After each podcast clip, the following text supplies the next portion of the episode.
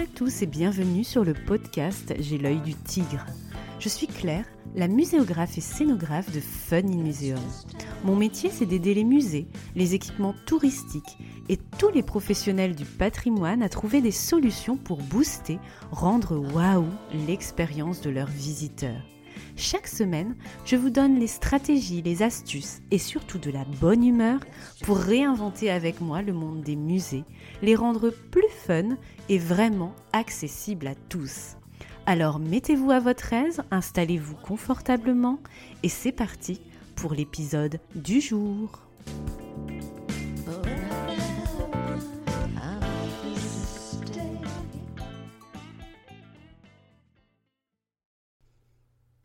Bonjour et bienvenue dans l'épisode 41 de J'ai du tigre.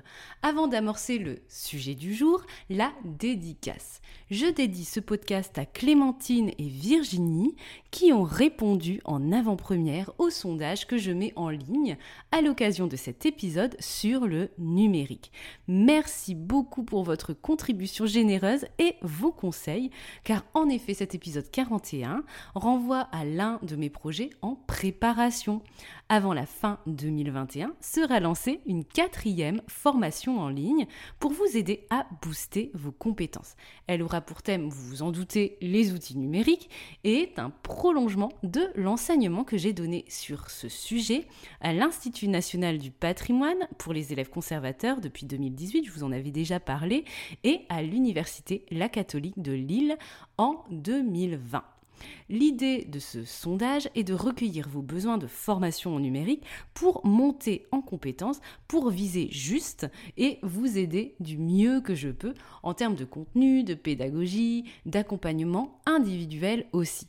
Le lien de ce sondage de quelques questions est en description de l'épisode. Alors mille merci à vous, à toi de prendre 3 minutes top chrono pour y répondre. Je vous dévoilerai les coulisses de ce projet de formation bien sûr via des posts, stories et compagnie sur Instagram dans les prochaines semaines. Donc, sujet du jour, trois mythes sur le numérique au service des musées et du patrimoine. Mythe numéro 1 et le plus costaud, je dirais, c'est le numérique dans les musées, dans les expos, ça évolue tout le temps et super vite. Bup, c'est totalement faux.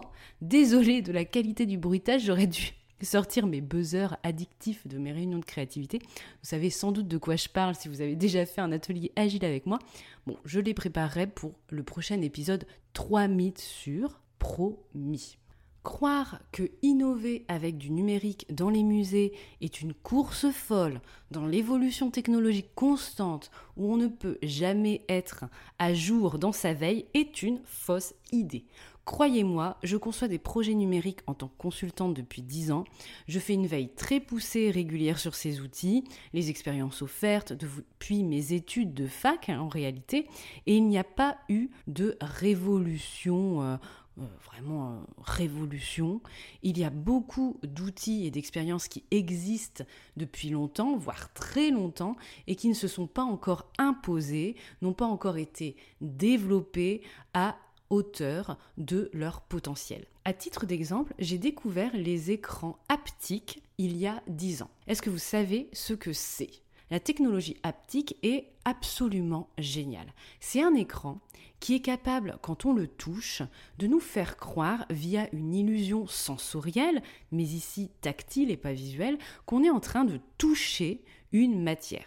Et là, j'imagine vos yeux lorsque vous découvrez peut-être le champ des possibles. Ça veut dire qu'on pourrait, sur un écran qui montrerait un tableau par exemple, avoir la sensation de toucher la toile, les empattements de l'artiste avec son pinceau. Ça voudrait dire qu'on pourrait toucher la fourrure d'un animal préhistorique, d'un spécimen naturel, d'une sculpture, d'un monument disparu, etc. Imaginez un peu. Donc les écrans haptiques, ça a plus de 10 ans. Et est-ce que vous avez déjà vu ça dans une expo? Est-ce que c'est une expérience régulière que vous trouvez sur les tables tactiles avec les diaporamas, un texte, un quiz? Désolé, j'en peux plus de ce genre de dispositif numérique, d'un classicisme, je sature un peu. Bref, tout ça pour vous dire qu'une technologie, souvent même au point et exploitable, prend un temps fou pour atterrir dans un musée ou autre site patrimonial parce qu'il y a une longue sensibilisation, une longue séduction avant de sortir des outils classiques et confortables entre guillemets dans la conception et les réalisations comme cette fameuse table tactile avec diaporama qu'on retrouve partout. Des exemples comme cela, il y en a plein. Quand je regarde mon sac à dos d'outils numériques possibles, la technologie tangible, l'archéologie sonore, olfactive, etc. Alors je ne sais pas si ça vous dit quelque chose. Quoi qu'il en soit, si ça ne vous dit rien, c'est que on ne croise pas souvent ça dans les expos et les musées. C'est normal, ça existe depuis longtemps, mais ce n'est pas encore vraiment rentré dans les mœurs et dans nos têtes quand on conçoit des outils numériques, quand on est euh, dans des institutions ou même parfois certains consultants. Donc non, le numérique au service des musées et du patrimoine n'évolue pas vite. Il y a certes des applications, des dispositifs qui sortent régulièrement, mais l'innovation, ce bon qui devrait nous alarmer en nous disant Ah là là, attention, il faut que je mette à jour ma veille numérique de toute urgence, eh bien cette situation est plutôt rare. C'est le constat que je fais en 15 ans en tout cas de veille numérique. Et d'ailleurs, je vous renvoie à l'un de mes tout premiers épisodes, le podcast numéro 5. Le numérique n'est pas toujours une innovation. L'épisode 6 aussi, rendez waouh votre outil numérique. Et le numéro 7, 5 astuces pour réussir un projet numérique. Je vous mets les liens dans la description de l'épisode pour facilement les retrouver. Vous n'aurez qu'à cliquer. Mon conseil donc est vraiment de vous constituer votre sac à dos d'outils dont vous maîtrisez le comment ça marche, les prix, les points forts, les points faibles, les perspectives d'innovation possibles, si vous souhaitez pimper l'expérience mais aussi le contenu. Bien savoir la différence par exemple entre réalité augmentée et virtuelle en évitant le à peu près oui oui je sais grosso modo. Non, il faut connaître le fonctionnement et le vocabulaire de ces technologies, non pas pour être un expert en tout point et savoir coder, mais surtout pour savoir ce qu'on vous raconte exactement quand vous devez faire un projet numérique avec un prestataire et être entre guillemets capable de le mener correctement et disons-le, d'innover qui demande plus d'efforts temporels pour convaincre les décideurs d'aller dans cette direction moins connue et évidente et surtout confortable. Deuxième mythe sur le numérique, je choisis ma technologie en premier. Je m'explique. C'est quelque chose que j'observe très souvent chez les maîtrises d'ouvrage et encore récemment avec un prospect. Souvent, on part avec une idée très arrêtée sur une technologie. On veut une application, on veut de la réalité virtuelle, on veut un immense mur interactif, etc., etc. On est focalisé sur une solution sans explorer les autres possibilités on ne s'interroge pas suffisamment si cette technologie est vraiment idéale et adaptée pour les contenus qu'on souhaite transmettre par rapport aux ressources scientifiques dont on dispose. On choisit souvent la technologie et on regarde seulement après ce qu'on peut mettre dedans. Je caricature, mais c'est souvent ça et ça donne ensuite des outils assez creux et classiques pour les raisons que vous devinez assez facilement. On ne réfléchit pas en se disant ok, j'ai tel budget, telle contrainte, tel public cible, public idéal, tel calendrier, telle nécessité de pérennité pour éviter que ça fonctionne plus accessoirement, il faut d'abord explorer les différentes solutions qui s'offrent à vous grâce à votre boîte à outils dont on a parlé avec le mythe numéro 1, mais surtout en prenant la réflexion à l'envers on peut raconter par exemple la dernière fois vouloir faire une appli avec des reconstitutions 3D parce qu'on avait voulu mettre absolument un ascenseur pour les PMR et du coup il y avait, non pas que je critique l'ascenseur pour les PMR, pas du tout, mais dans le contexte je ne peux pas tout vous raconter, mais voilà, il y avait un ascenseur pour les PMR pour accéder à un niveau 1 et du coup il y avait une partie de la reconstitution physique réelle au R plus 1 sur ce site qui était tronquée par cet ascenseur. Donc il fallait trouver une alternative de médiation et d'aménagement parce qu'un ascenseur en plein milieu d'un truc, vous vous doutez bien, c'est pas terrible. Et ça, et à ça, vous ajoutez l'envie de mettre des QR codes qui sortaient de, de je ne sais où. Ça avait dû être évoqué comme souvent lors d'une réunion et hop, on était déjà dans un corridor d'une solution unique avec cette idée euh, d'ascenseur euh, imposé, cette idée euh, d'application et de VR et cette idée de QR code. Mais la question que je me suis posée en écoutant ce projet, c'est est-ce qu'une vidéo super sympa, ultra qualitative, avec peut-être du design sonore, olfactif, au rez-de-chaussée, accessible PMR, n'aurait pas été peut-être plus judicieux et plus qualitative en termes d'expérience, de confort, notamment pour le PMR, etc., que mettre un ascenseur, puis faire une appli avec un budget en bout de ficelle pour des reconstitutions 3D qui seront forcément peu travaillées, beaucoup texturé avec l'enveloppe budgétaire dont on dispose et le temps pour développer tout ça dans le calendrier imaginé, ultra contraint. Bref, c'était pour hier. Ça fait quand même beaucoup de complications et surtout beaucoup de déceptions possibles à la fin sur le résultat de s'être engouffré dans une voie à sens unique au lieu de s'arrêter au carrefour et de voir par rapport à notre problématique, à nos ambitions, à notre budget, à notre calendrier, les différentes, à notre public aussi, euh, ces fameux euh, personnes à mobilité réduite euh, dont on veut absolument fournir une alternative et on comprend bien pourquoi, voir un petit peu les différentes possibilités qui s'offrent à nous en amont de s'engouffrer dans ce fameux sens unique.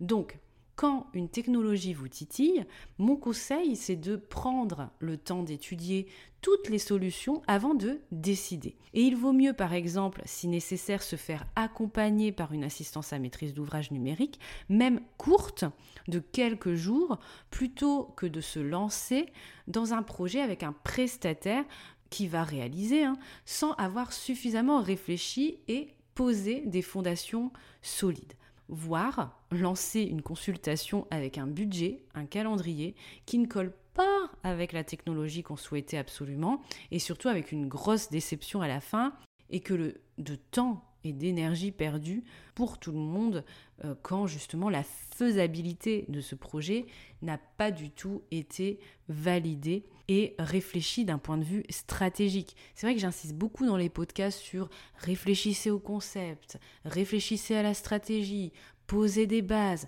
réfléchissez d'abord, diagnostiquez, posez un concept, voyez des scénarios, etc. Toute une méthode en fait, moi qui me paraît logique, mais qui souvent en fait, même si c'est du bon sens, et eh bien souvent on, zappe en fait ces étapes, on passe à la vitesse supérieure, on passe à l'étape d'après, à la case d'après, et puis euh, eh bien après c'est la désillusion et on se plante ou surtout on doit rebrousser chemin et recommencer. Donc surtout ne faites pas ça éviter de croire à ce mythe numéro 2.